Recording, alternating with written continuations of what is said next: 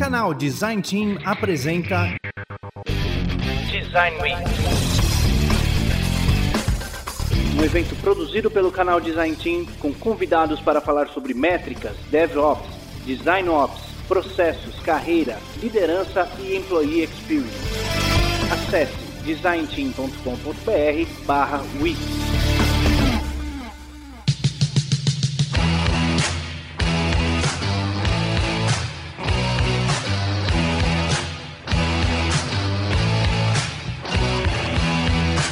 Estamos ao vivo mais uma noite aqui no Design Weeks, nossa segunda noite do Design Weeks. Muita coisa acontecendo, muita loucura. É, semana passada teve o Aquece no Instagram, teve Bom Dia UX ontem de manhã, teve à noite um espetáculo de métricas com a Sheila e com o Renato. Aí teve Bom Dia UX hoje de manhã. Eu tô zumbi agora nesse horário. E hoje a gente continua com a nossa barra super alta de conteúdo com Gui Gonzalez, que daqui a pouco eu trago, eu trago aqui o nosso grande convidado de hoje para falar com vocês. Muito legal ter vocês aqui mais essa noite, nossa penúltima noite dessa semana. Lembrando a nossa programação, né, que a gente agora está assim, hoje aqui o Gui, depois o André às 8 horas com o Buriti. Então, por isso que eu tô sozinho hoje aqui. Daqui a pouco o Buriti entra às 8 para falar, para falar sobre DevOps com o André e amanhã de manhã a gente tem lá, né, é, designers são parasitas de método, esses nomes poéticos que o Buriti dá para os nossos Bom Dia UX. Então amanhã de manhã a gente tem um Bom Dia UX ainda, 7 horas da manhã. Eu vou dormir esse final de semana loucamente. Porque semana que vem continua o Design Weeks. O nosso Design Weeks só vai até quarta com essas palestras. A gente continua com vídeos do canal, com vídeos no Instagram, mas oficialmente, assim, essas palestras, esses toques à noite, eles só vão até quarta, tá? Só até amanhã. Amanhã eu não estarei aqui com vocês não. Amanhã, quem, quem vai ser o host do evento? Ninguém mais, ninguém menos do que, né? A, a nova integrante do Design Team, que já tem dois vídeos no canal, Tatiane Levreiro. Não vou falar nada, mas ela tá no backstage assistindo isso daqui, tá, gente? Ela tá aqui embaixo no backstage do StreamYard, só de olho como é que funciona o negócio. E depois das 8 horas, Buriti assume de novo, volta aqui no palco. Então amanhã eu não estou com vocês por, né? Eu, vou, eu tenho uma palestra já agendada e vou ter que ir lá dar palestra, mas eu venho, tá? Eu eu venho aqui falar com vocês. Ah, além disso,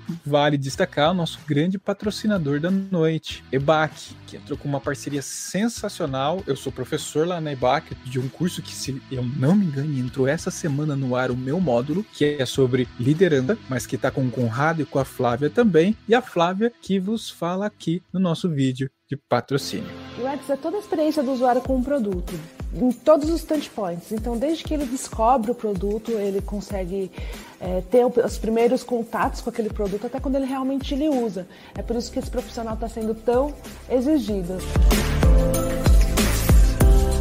O curso online ele traz uma comodidade. Você não precisa vir até o local para fazer. Então você pode fazer em qualquer lugar. Você pode fazer no horário que você escolher. O curso ele traz essas comodidades que se encaixam no dia a dia corrido de uma pessoa. Né? Acho que é um curso que ele traz uma qualidade né, de, de som, de gravação, ele traz uma qualidade específica. O curso te ajuda a construir um portfólio estruturado, a construir um pitch estruturado, a construir esse pensamento de design.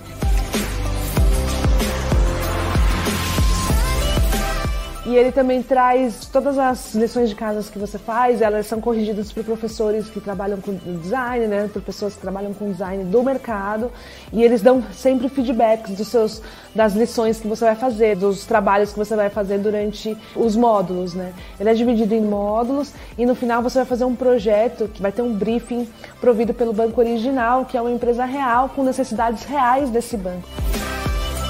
No final do curso, é, os alunos eles vão poder atuar de fato como product design. Então eles vão ter passado por, por todo o processo de desenvolvimento de um produto, desde entender e desenvolver uma estratégia, até passar por toda a parte de research, de UX research, para toda a parte de ideação, prototipação e testes. Então ele vai conseguir desenvolver e pensar num produto através do design, né?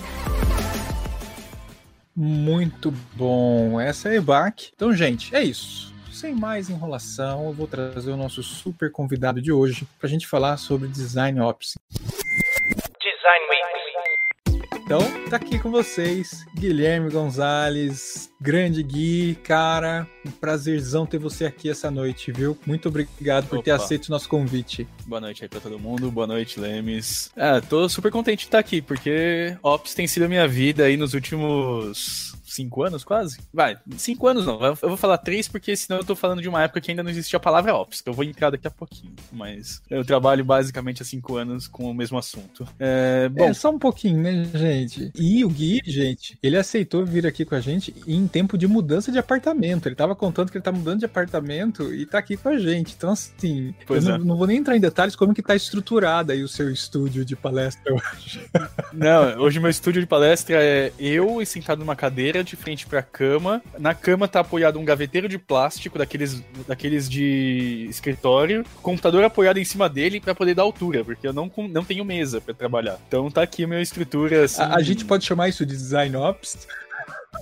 É, a minha, a minha infraestrutura de design aqui tá bem, tá bem planejada para não dar errado, né? Sendo que tudo pode dar errado. Muito bom. Mas é isso. Gui, então, cara, não vamos, não vamos mais enrolar. Você tem uma apresentação super massa pra gente aí. Vamos começar? Bora. Bora. Então, assim, o Guilherme começa, gente. Ele vai falar com vocês, trazer a palestra. E no mesmo esquema que foi ontem. É, eu tenho aqui um bannerzinho que agora eu preparei, né? Porque já que eu não tenho meu assistente de palco Buriti, ó, preparem suas perguntas, tá? Então, preparem suas perguntas para que depois que terminar o toque do Gui, a gente possa tocar aqui, então, bate-papo com ele. Gui, palavra é toda sua, então, meu caro. Bom, vamos lá, gente. Eu queria falar um pouquinho sobre Design Ops, mas eu vou tentar abordar ele de uma forma um pouco mais abrangente, porque eu sei que nem todo mundo sabe o que é, e tem muita gente falando muita coisa no mercado ao mesmo tempo que pode causar, às vezes, dúvida sobre o que é efetivamente Design Ops. Primeira coisa, Design Ops e Design System não são a mesma coisa. São coisas bem diferentes que eu vou abordar aqui, vou explicar isso em um slide, eu vou conseguir falar a diferença disso. Mas eu queria primeiro abordar com vocês um pouquinho da história, né, do que, que é chegar a design ops, de onde chegou esse termo, de por que, que a gente tem que se preocupar com isso, né? Eu gosto de falar muito da história nesse sentido, porque design ops ele tem uma conexão muito grande com a tecnologia, com a forma como as empresas se estruturaram no ambiente tecnológico, desenvolvimento de software, e bate muito com a forma como a gente tem que melhorar o nosso trabalho hoje. É, ali nos anos 60, teve um acontecimento bem grande chamado crise do software, né? Foi, foi chamado assim depois na época, ninguém sabia que era uma crise, mas a crise existia, onde basicamente ninguém conseguia mais desenvolver software, porque a demanda era gigantesca, a dificuldade de desenvolver era absurda e simplesmente não existiam padrões, não existia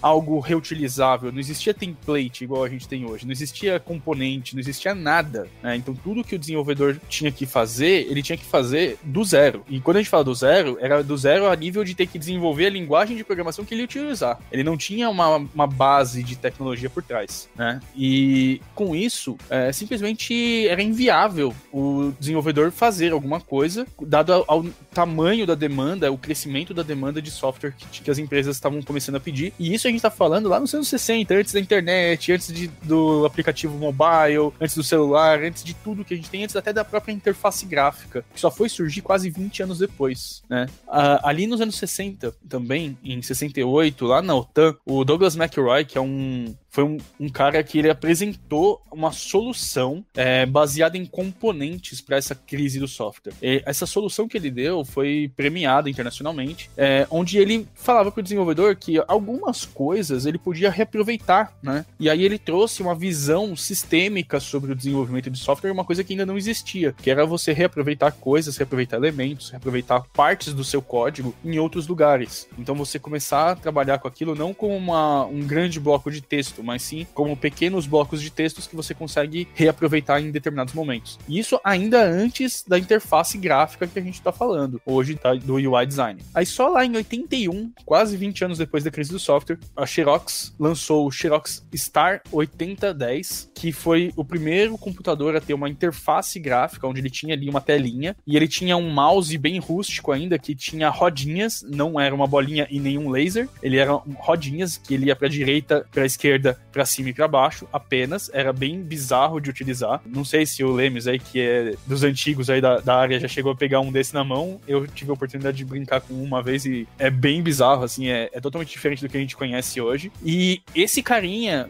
lá em 81, ele deu origem lá em 84 ao primeiro Macintosh, né, o Apple Macintosh, que tornou o padrão, né, de user interface para todos os produtos, criou o padrão de a gente ter uma interface gráfica, ter botões para clicar, ter ícones, ter tipografia, ter tudo isso que a gente hoje entende como design visual de uma interface digital, né? Ali em 84 surgiu isso graças ao Xeroxstar e tudo isso só foi possível graças ao Douglas McRoy com seu desenvolvimento baseado em componentes. Aí, mais alguns anos para frente, lá em 92, o CERN, que é o Laboratório Europeu de Física de Partículas, inventou a web, né, a World Wide Web, o www. Já existia lá o, a internet rudimentar antes disso, né, criada lá nos anos 60 também, pelos laboratórios de é, militares americanos. Já existiam algumas intranets, mas só em 92 que realmente surgiu a internet pública, onde todo mundo podia acessar, bastando ter o acesso a uma linha telefônica que se conectava ao World Wide Web, ele conseguia usar, e foi isso que deu o start aí de tudo que a gente hoje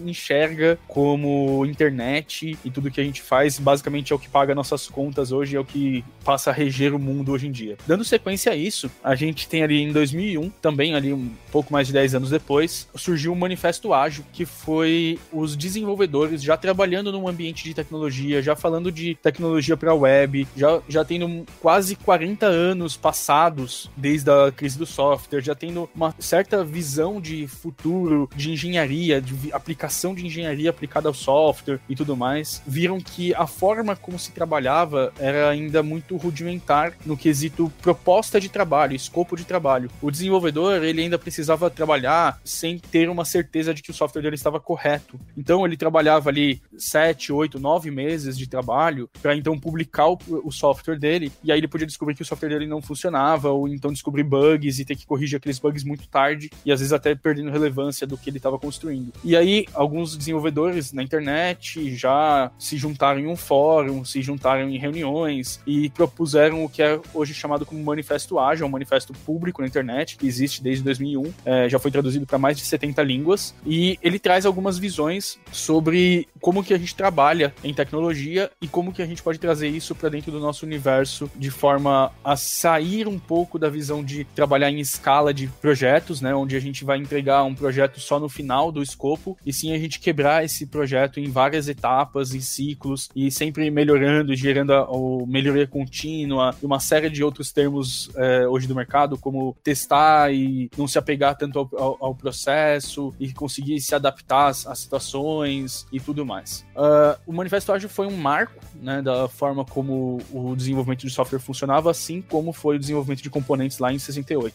E aí, em 2008, já bem recente, né, a gente fala, vê aí algo é, pouco mais de 20 anos, onde surgiu o conceito de DevOps, que era basicamente até ali, o, no desenvolvimento de software, o desenvolvedor ele era separado em três categorias. Eu tinha o programador, que realmente programava o software, eu tinha a pessoa que dava suporte operacional, e eu tinha também uma pessoa ou uma área especializada em implementar aquele software, em fazer com que ele estivesse disponível para o cliente final. Essas três áreas, elas tinham uma dor de, de comunicação gigantesca, né? Porque o cara que programa, que realmente cria o software, ele não coloca ele no ar. E o cara que coloca no ar não pode mexer no código do software. E o cara que dá suporte operacional, ele vai avisar para o cara que cria projetos, que cria o software, para ele corrigir um problema. E aí o cara que implementa vai pegar o que esse cara corrigiu vai implementar. Ou seja, é uma confusão sem fim, né? E ali em 2008 surgiu esse conceito de eliminar essas barreiras e capacitar desenvolvedores, programadores a publicarem o seu próprio software e também conseguirem dar suporte operacional, reduzindo ali necessidade de headcount, de controle de pessoas, é, trazendo uma série de mudanças na, de processos de trabalho, mudando a forma como o desenvolvedor olha para o software, né? ele não olha só para o software, ele olha para o ecossistema ao redor do software também. E isso mudou basicamente tudo. E mais tarde vocês vão ter um papo aí só sobre DevOps, então vocês vão saber muito mais sobre isso, mas eu acho que vale muito a pena conhecer para entender o que, que isso significa para o design.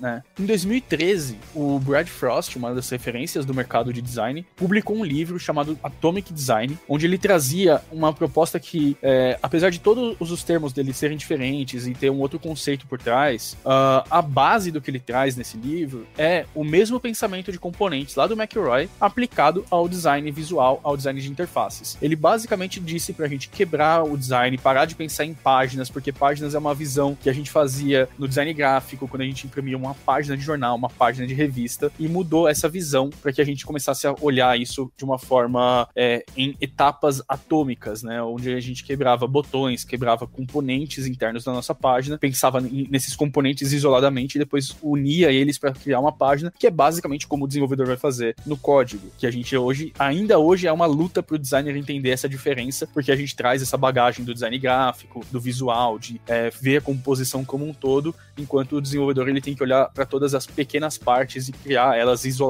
para então construir a página de código. E aí, por fim, um último dado é, bem recente, aí três anos, o Design Tech Report, criado pelo John Maeda, que é um relatório é, anual sobre design é, aplicado ao mundo da tecnologia, mostrou um fato muito impressionante, né? Que a maior parte das empresas que vivem de software, elas estavam aumentando o quadro de design significativamente. Ou seja, grandes empresas, né? Cinco das dez principais empresas de alto valor do mercado, elas crescem basicamente produzindo software. A gente está falando de Apple, Amazon, Alphabet, que na verdade é a Google, a Alibaba, Microsoft. É, são empresas que crescem basicamente vivem de software, né? São empresas que dependem do software. E essas mesmas empresas, em 2017, é, tinham aumentado o número de funcionários em design em uma média de quase 65% das suas equipes internas. Era mais da metade das equipes que eles já tinham. Era muito grande essa estrutura. E aí isso foi começando a se olhar e mais para frente foi visto que em outras empresas isso também aconteceu.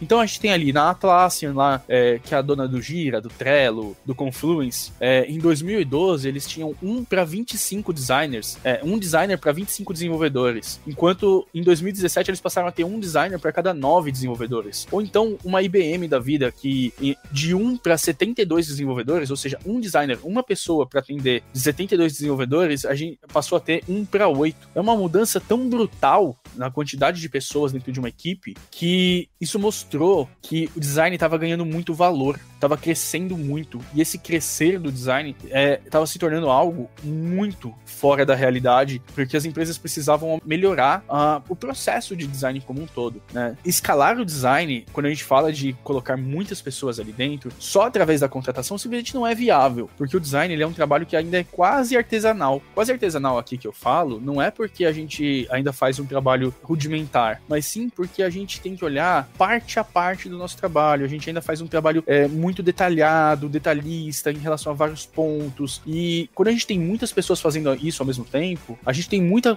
produção sendo feita, só que essa produção ela ainda é lenta, ela ainda não tem uma velocidade construída de valor para ser entregue com uma velocidade que atenda realmente à necessidade das empresas. E a cada contratação que a gente tem, cada pessoa nova que chega nesses times que a gente está vendo aumentarem cada vez mais, a gente está aumentando o no nosso processo e diminuindo a nossa velocidade de entrega. Porque um designer ele vem com a sua bagagem de todos os seus trabalhos anteriores e essa bagagem dele ela vai ter que se aconchegar ali junto com a bagagem de todos os outros e isso vai trazer novas perspectivas, novas formas de trabalhar e vai aumentar o caos dentro do processo de design como um todo, porque um designer que traz um novo, uma nova ferramenta, uma nova forma de trabalhar, uma nova métrica para se olhar, é, um novo processo de análise de métricas, de validação, tudo isso vai se conectando uma coisa com a outra e se tornando um processo quase que impossível de você escalar. Logo isso, os nossos processos confusos, com esses times crescendo, a nossa visão crítica dos projetos, porque são muitas coisas acontecendo ao mesmo tempo, se perdendo, a nossa capacidade de explorar as possibilidades e aprender com os erros diminuindo, uh, a gente precisa então olhar um pouquinho para como foi toda aquela construção da história da tecnologia e trazer uma visão de escala do design que a gente consiga é, modificar a nossa forma de trabalhar. Isso é o que a gente chama de escala do design, né? De design em escala, ou design at scale, você vai encontrar vários termos, que são todos relacionados ao surgimento do Design Ops, ali em 2017, basicamente na mesma época onde saiu o Design Tech Report mostrando esse, essa evolução dos times de design. É, o que que significa, né? O nosso processo hoje de design, ele é tão quebrado, ele é tão afetado, que é quase impossível a gente escalar numa velocidade que atenda as empresas. Então, assim, eu gosto muito desse GIF, porque ele para mim resume tudo isso que eu tô falando, né? Aí é um cara tentando tirar uma foto de todos os gatinhos organizados por cores. Os gatinhos são os nossos, os nossos ativos de design, nossas telas, nossos elementos, nossos projetos, nossos testes, nossos, todas as nossas entregas. E eles não param de se mexer, eles não param de evoluir, não param de mudar. E aí, enquanto ele tá tentando organizar um, o outro já tá se mexendo. E aí, isso faz com que o nosso design precise de uma outra visão de processo para poder se organizar e se otimizar de verdade. O que que significa escalar, né? Escalar é não deduplicar o trabalho, é não criar duplicatas de tudo que você já fez, é não refazer algo que alguém já fez. Então é não deduplicar, é não refazer intrigáveis de UI. Se você já, já desenhou um botão, um padrão de botão, todo mundo tem que usar o mesmo botão. Você não precisa criar um novo tipo de botão a cada tela que você vai fazer. Se no código você já tem ali um padrão de botão, o mesmo botão tem que ser usado sempre. Não preciso ficar recriando o código o tempo todo. Eu posso melhorar aquele meu original, mas não refazer ele e criar uma nova versão, uma nova camada de código para esse cara. É, se eu faço um teste de usabilidade para definir a usabilidade de uma tela de login e eu descobrir um, alguma coisa relacionada ao, ao input de texto, é, eu não preciso refazer um teste no input de texto de novo no futuro. Eu consigo manter esse padrão, eu consigo ter a mesma estrutura. É, se eu fizer qualquer validação, eu não preciso refazer ela, eu já validei aquilo. O que eu posso é fazer uma nova validação com outro olhar, com alguma coisa, realmente crescer alguma coisa, trazer alguma coisa, mas não refazer algo que eu já fiz, né? E quando a gente tem muitos times, muitas pessoas ao mesmo tempo, a chance de você ter testes com o mesmo objetivo acontecendo são enormes. E é isso que a gente tem que evitar quando a gente fala de duplicação do trabalho. Então, basicamente, quando a gente fala de design em escala ou de design ops, a gente está olhando para tentar evitar a deduplicação de tudo que já foi feito. Qualquer coisa que foi feita na história daquela empresa, se você for refazer agora, você está simplesmente desgastando o seu, o seu processo de trabalho, o seu processo de design para algo que não vai trazer nenhum fruto ou então que não tem nenhum resultado de valor de negócio. E como o Nate Fortin disse, quando a gente fala de experiência do usuário, Nate Fortin é o head de design lá na Evernote, e ele fala, e essa frase para mim resume tudo, né? Se eu tenho um processo fraturado, né, se o meu processo de trabalho está quebrado, está afetado de alguma forma, automaticamente a minha experiência do usuário vai ser quebrada também. E isso reflete também uma lei lá dos anos 60 chamada Lei de Conway, que falava que uma empresa que produz softwares, ela vai também replicar a sua estrutura de comunicação dentro da,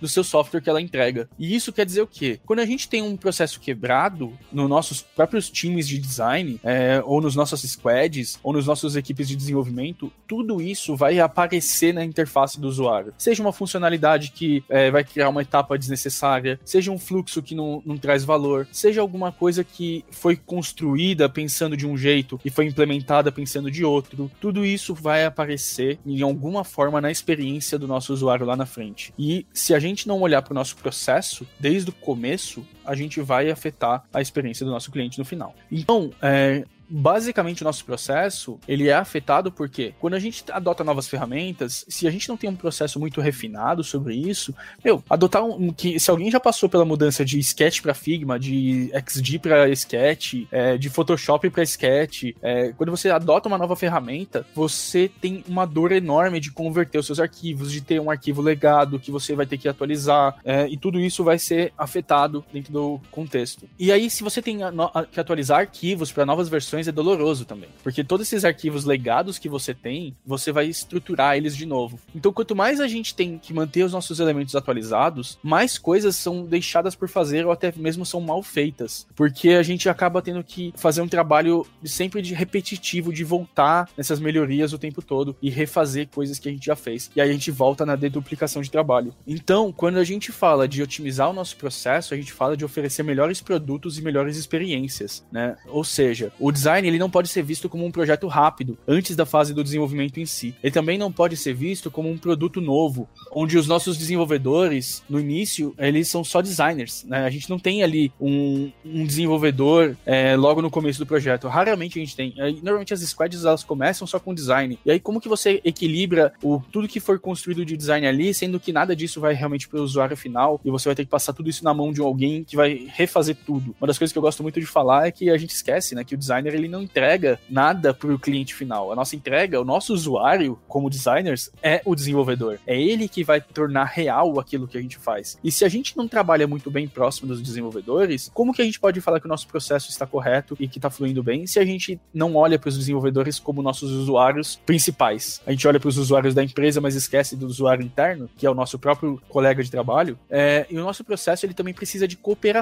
né, de design como um todo. A gente não, não trabalha sozinho. Todas as áreas do negócio influenciam. É, os desenvolvedores é quem podem dizer para a gente se algo que a gente faz é difícil de construir. Os analistas de negócio estabelecem metas comerciais e são eles que vão definir para a gente se as nossas metas, os nossos processos estão certos ou não. E também é basicamente impossível a gente projetar um produto para pessoas que você nunca conheceu antes. Então, é, você tem que gastar um tempo conhecendo todo o ambiente da empresa, estruturando, conhecendo o cliente, entendendo quem são as pessoas internas. Se você estiver fazendo um produto que é para alguém interno, como pode ser um software de atendimento, alguma coisa do tipo, você também precisa conhecer essas pessoas é, e elas vão envolver e vão te trazer novas bagagens. O design, ele é construído através da crítica e é a visão de outras pessoas que vai te ajudar a entender e conseguir atender melhores resultados sempre. Por isso que eu sempre comento que uh, existe o processo da trilha tripla, né? O tri-track, o triple track, triple diamond, que é basicamente a gente quebrar um pouquinho uh, a nossa etapa de design em três coisas. O meu entendimento da coisa que eu estou fazendo, eu estou fazendo aquilo certo, que é onde a gente pensa em hipóteses, personas, cenários, estrutura. Aí eu entro na parte da descoberta ou do discovery, é, onde eu vou falar se eu estou fazendo o design correto, aí eu vou pegar protótipos, vou fazer UI, vou validar, vou fazer teste AB, vou fazer teste de usabilidade, vou validar todas as coisas que eu, que eu criei, vou entregar a spec de desenvolvimento, e aí então, lá na entrega, o desenvolvedor ele vai fazer a construção certa daquilo. Ele vai é, pegar os melhores padrões de código, ele vai construir pacotes de deploy, a gente vai rodar testes dentro do produto real, e aí a gente vai pegar, coletar feedback, ouvir, medir tudo que acontece para voltar isso lá para nossa etapa de entendimento e voltar em todas as nossas hipóteses e refazer hipóteses, criar novas hipóteses. E isso fica um processo cíclico. Só que a maior parte das equipes de design atua muito na etapa da descoberta e às vezes muito pouco no ouvir e medir, ou atua muito no ouvir e medir, mas não consegue é, transpor essa, essas has esses testes, essa escuta do usuário para hipóteses claras dentro do design e fica rodando em ciclos que não funcionam muito bem, ou então acabam refazendo etapas dentro desses ciclos. Então, cuidar do nosso processo de trabalho é, também é olhar a operação, ou seja, se a gente não falar da gestão operacional do design, a gente acaba perdendo o nosso processo de trabalho. E aí entra o que é o design ops efetivamente. O designer, ele tem um papel específico, fazer design. Só que quando a gente fala fazer design, dentro disso parece tão pequeno, mas design é gigantesco gigantesco. A gente sabe que a gente tem é, mil e uma camadas de processos, de ferramentas, protótipos, etapas, casos, situações,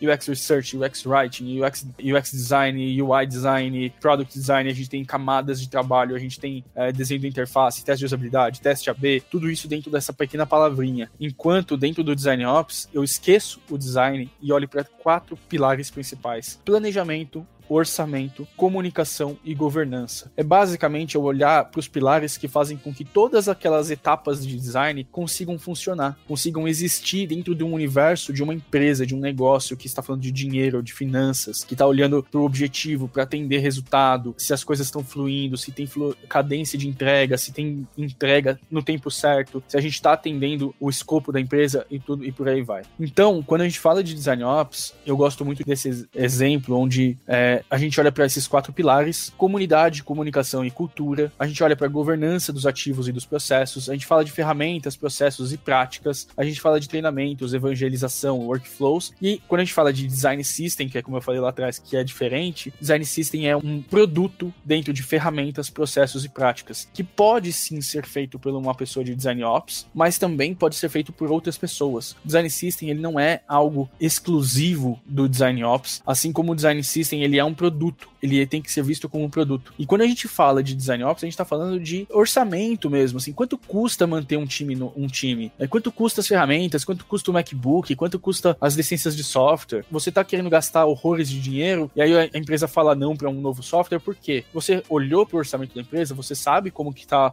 a gestão financeira da empresa, você falou com alguém do RH, do alguém da, da área de finanças, você falou com alguém de, da área de jurídico para entender o compliance das ferramentas que você tem, você já entendeu entendeu como que a empresa funciona, se você não entendeu nada disso, você não pode falar que você entende de, do processo de como a empresa funciona. Ou seja, o design ele tem que se conectar a isso. E é o que eu gosto muito de falar. O designer, ele sempre foi visto, eu acho que o, o Buriti até falou hoje cedo sobre isso. O designer ele gosta de ser visto como questionador, o caótico, o criativo. E quando a gente entra dentro de uma empresa, a gente tem que entender que o designer ele não pode sempre ser o rebelde. Ele também tem que andar um pouquinho dentro dos trilhos da empresa. Não adianta você querer sempre, ah, por que, que a empresa não me dá um, não me dá um MacBook de 15 polegadas? Porra, um MacBook dessa, desse custa, sei lá, 20 mil reais. Será que a empresa tem esses 20 mil reais para um funcionário? Com 20 mil reais ela compra computador para quase 20 pessoas. Será que faz sentido a gente defender o MacBook dessa forma? Será que eu preciso mesmo do MacBook de 15 polegadas? Será que eu não consigo trabalhar com um MacBook mais barato? É, quando eu preciso trocar de software, eu lembro muito do, lá no Gimpass, quando eu estava trabalhando junto com o Tomás, é, que foi, era meu, meu head lá, e era bem legal a gente trabalhando porque a gente fez um projeto de mudança do Sketch pro Figma. Foi uma das primeiras coisas que a gente fez lá dentro e foi muito bacana porque com o Sketch mais em Vision, mais é, Abstract e uma série de outras ferramentas, a gente tinha um gasto é, de quase 90 mil dólares por ano. E aí, quando a gente mudou pro Figma, a gente tirou uma série de outras ferramentinhas que faziam parte do universo do Sketch e a gente conseguiu economizar o suficiente para contratar a maior ferramenta de teste de usabilidade do mercado. E a gente, só com a troca de uma ferramenta pela outra, a gente conseguiu justificar para a empresa a compra da maior ferramenta, que é o User Testing, que, era, que mudou a forma como a empresa fazia teste de usabilidade. Em vez de eu pagar para o designer ter que ir lá para outro país fazer um teste, eu conseguia fazer o teste remotamente com garantia de qualidade do teste que eu estava fazendo. E isso mostra pra, mostrava pra gente o quanto a gente tem que fazer parte dessas etapas e é chato. É, o designer ele tem a,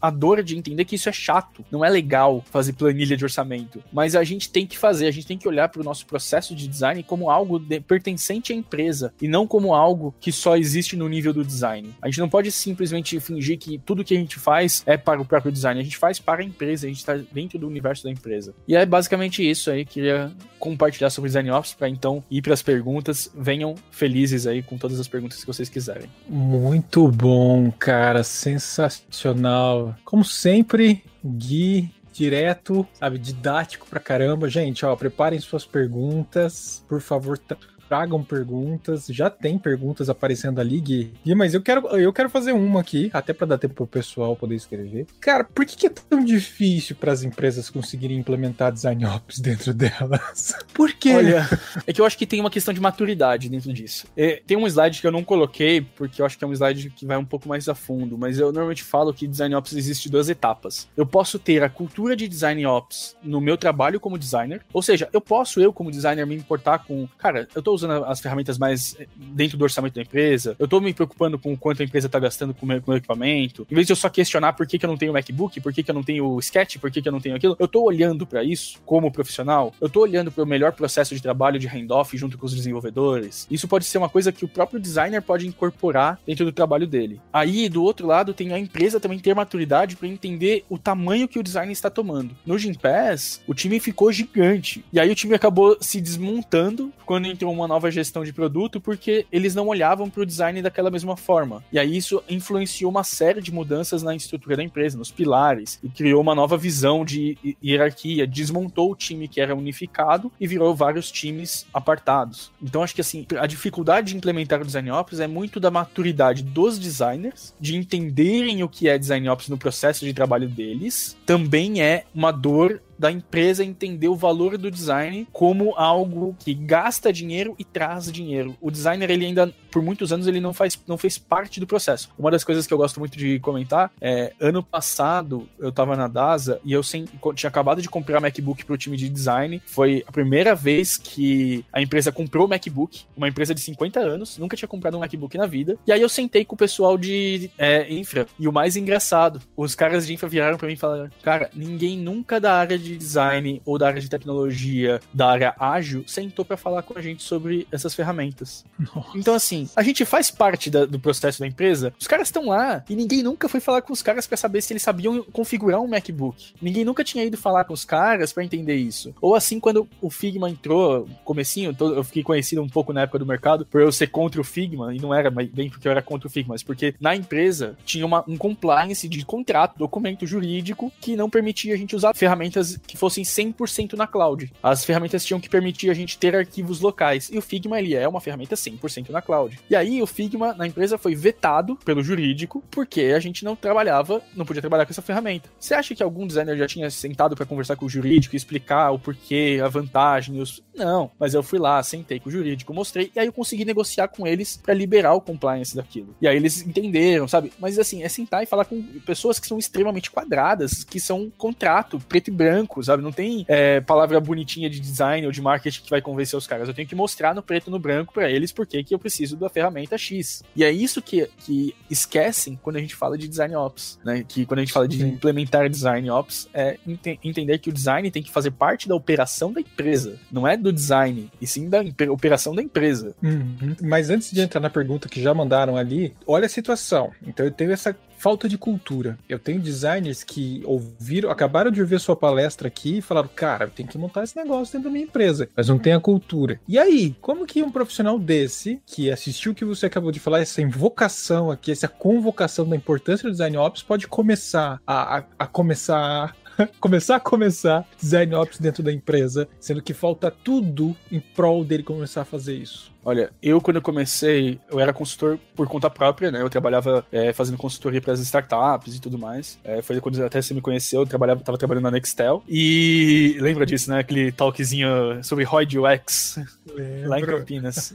pois é. Uma das coisas que eu gosto de falar, que eu, sempre, que eu tenho estudado nos últimos três anos, tem uma pequena área chamada gestão operacional, que existe faculdade, pós-graduação, doutorado sobre isso. Gestão operacional vem desde a era industrial. A indústria tem gestão gestores operacionais, profissionais especializados em olhar processos. Se você quer aplicar um pouquinho de design ops, esquece a palavra design, olha para ops, olha para operação. E aí estude um pouquinho sobre gestão operacional. Não precisa ter fazer um diploma sobre gestão operacional, mas procura um curso gratuito na internet, que tem alguns no YouTube. É, segue a hashtag gestão operacional no, no, Instagram, que você vai achar algumas coisinhas, algumas coisas que vão te dar dicas para você entender gestão operacional lá da gestão de indústria e como isso pode influenciar na sua visão sobre design e o quanto isso pode otimizar o seu processo processo de design. Porque a indústria já, faz, já fazia isso lá em 1800, quando surgiu a primeira revolução industrial. Mas a gente não, a gente acha que isso é novidade para o mundo da tecnologia. Então tá aí, né? É, dá para fazer, dá para estudar, né? Assim, elementos que nos deem suporte e visão para começar de alguma forma, né?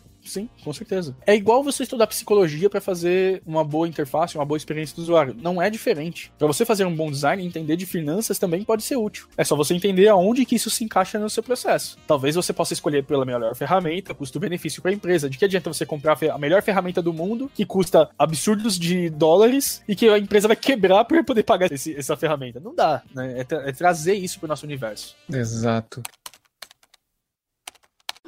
Cara, temos perguntas, eu vou abrir aqui. Ó, o Fernando tá mandando várias, cara. Não, vou essa daqui antes do Fernando. Ó, pergunta: vocês utilizam métricas no Design Ops, caso positivo? Quais? Usamos. Inclusive, ano passado no Design Ops Summit, é, que é um evento da Rosenfeld Media, teve uma palestra muito bacana sobre os oito é, aspectos de métricas de Design Ops, que é da, uma das, das palestrantes era autora daquele livro é, Design Orgs for. É, Org Design for Design Orgs. É, Org Design for for, Design Orgs, isso. E ela é uma das autoras, eu não consigo lembrar agora o nome dela, acho que é Cristina alguma coisa. Elas falam sobre algumas métricas, né? E Design Ops, elas falam de métricas relacionadas a produto, a você está entregando os melhores produtos, a satisfação dos designers, os designers estão felizes trabalhando, a evolução de carreira, os designers estão evoluindo, qual que é a sua taxa de turnover de funcionários dentro do time de design, é, medir coisas que, assim, praticamente ninguém escuta dentro de design, né? Mas a gente vê aí, eu tô contratando muita gente, legal, mas eu tô perdendo muita gente gente também? Por que, que eu tô contratando tanta gente? Eu tô só crescendo meu time? Ou eu tô repondo pessoas que estão saindo? Por que, que essas pessoas estão saindo? Entender isso como métrica. Entender isso como algo que você consegue aprofundar, entender, explorar mais para conseguir trazer soluções para o processo de design, pode ser para o onboarding, do funcionário, pode ser para as etapas de, de processo, pode ser para o desligamento de funcionários. Às vezes os designers simplesmente estão infelizes dentro da empresa. Por quê? Como que a gente pode melhorar? Tem como salvar essa felicidade deles ou é algo que já não tem mais jeito e a gente tem que repensar toda a nossa estrutura? É, isso são métricas, a gente consegue medir essas coisas. O RH tem esses dados, o jurídico tem esses dados. A gente consegue isso no design também. Então basta você olhar para isso e trazer isso como métricas. E tem muitas outras métricas. Eu, eu posso depois pegar esse link, tá dentro do site, a palestra inteira tá no site é, do Rosenfeld Media, lá do Design Ops Summit. Quem quiser assistir, acho que vale muito a pena assistir. Só que ela é toda em inglês, né? Não tem legenda, então isso pode ser um problema. Mas basicamente eles fazem um paralelo com esses, esses argumentos, assim. Eles trazem essa visão de métricas, de, eles falam de oito aspectos do Design Ops para dentro da, de métricas, assim, oito métricas de Design Ops que você pode olhar. Aí tem a relacionada a sentimento, ao trabalho, a entrega, é, a evolução de carreira e sérios e alguns outros aspectos. Muito boa. Aí mais uma aqui do Fernando, ele manda aqui: posso afirmar que o Design Ops é o processo ágil aplicado ao time de design? Pode, pode. É, é dolorido falar um pouco isso, mas pode, sim. Eu acho que quando a gente fala dos princípios de design ops, existe um universo muito conectado com agilidade ali dentro. Tanto que quando eu, traço, eu trouxe aquele timeline ali do, da história, por que, que eu falo manifesto ágil? É que o, o manifesto ágil ele vem muito com métricas de agilidade, né? Ele vem falando de métricas ali de lead time, throughput, é, throughput semanal, throughput mensal, é, quantidade de bugs e tudo isso a gente consegue medir dentro do design também. Só que a gente tem que repensar o nosso processo. É, eu gosto muito de tem um tweet de um cara que era designer dentro do, da, do Gira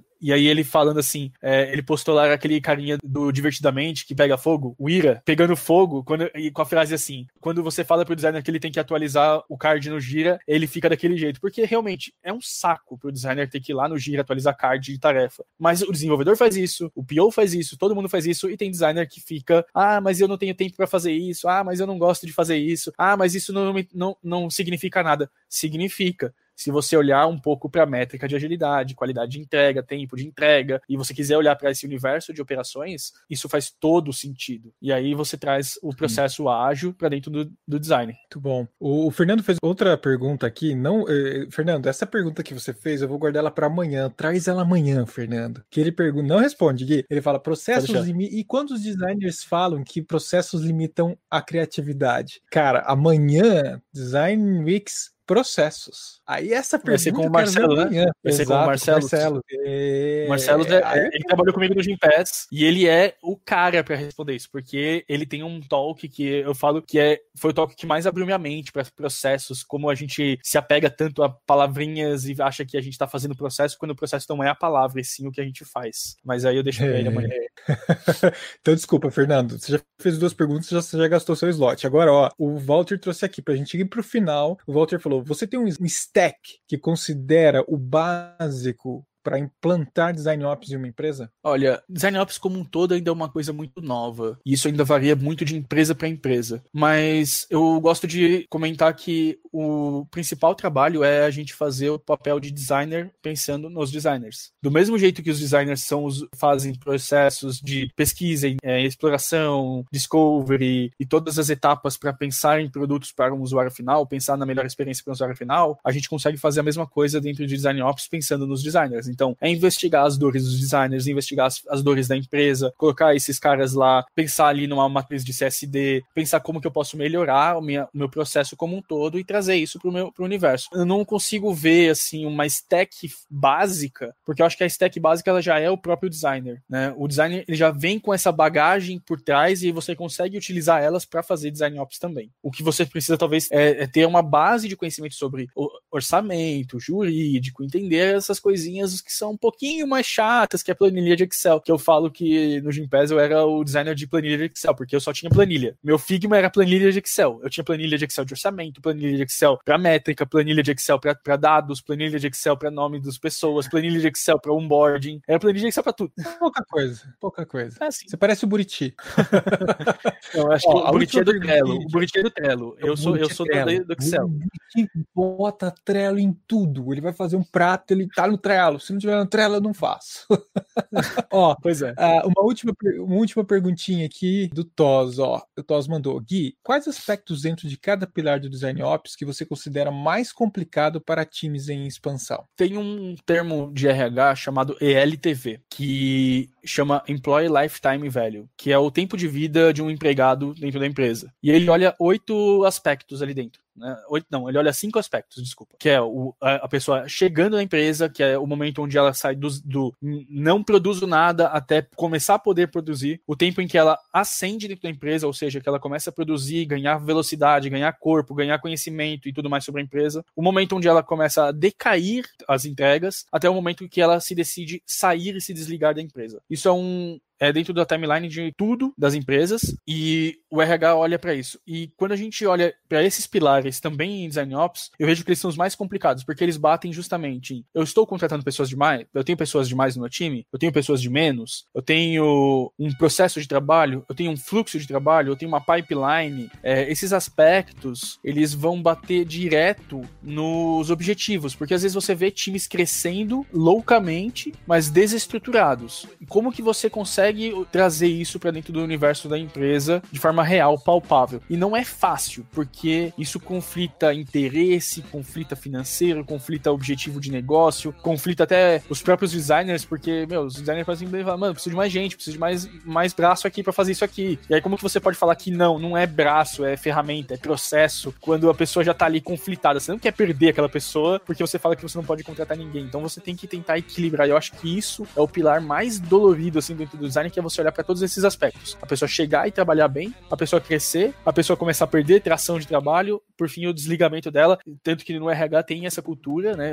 Quem não conhece isso muito em RH é muito legal. O RH ele tem uma alguma meta, normalmente os bons RHs eles têm uma meta que é não falada, que é ajudar você a sair da empresa mais rápido. Eles querem hum. você tá ali, não tá entregando bem, mas não tá tipo nem indo nem saindo, sabe? Não, não simplesmente tá ali, tá cada vez mais em decadência, a sua qualidade, a sua posição profissional, o seu cargo, é papel do RH apoiar essa pessoa a decidir sair logo. Porque é melhor pro RH que essa pessoa saia logo e diminua o custo com ela para trazer alguém que vai trazer, vai recuperar todo o valor naquele momento, do que eu ter aquela pessoa ali indefinidamente para sair, que fica se arrastando por meses para sair, para quando ela sair eu ter gastado horrores e tudo que ela entregou às vezes não serve para nada, é descartado dentro Sim. da empresa. Isso tudo é muito importante. É. Gui, cara, sensacional, cara. Cara, eu só tenho que te agradecer muito obrigado pelo seu tempo e disposição de trazer, sabe, mais uma vez uma conversa muito boa e de alto nível. Show, eu que agradeço aí o tempo e fico também aí para quem quiser mandar essas perguntas ou tiver mais perguntas, pode falar comigo no, no LinkedIn, pode falar comigo no WhatsApp se tiver em algum grupo comigo, eu sou bem tranquilo para responder. No máximo eu vou dar algumas patadas que se a pessoa vier falar coisa como design é criativo e coisas do tipo, aí eu vou falar assim, não, gente, vocês não sabem o que é design, então volta lá, estuda Norman de novo e aí a gente volta a falar. Isso, isso é papo para um Bom Dia UX, porque Bom Dia UX é polêmica, então a gente deixa pra Bom Dia UX um dia se acordar às 7 horas da manhã. Gente. É só me chamar, gente. Eu já falei pro Bonitinho ó. Eu já falei eu vou chamar. Então tá chamado. Então tá bom. A gente vai falar de design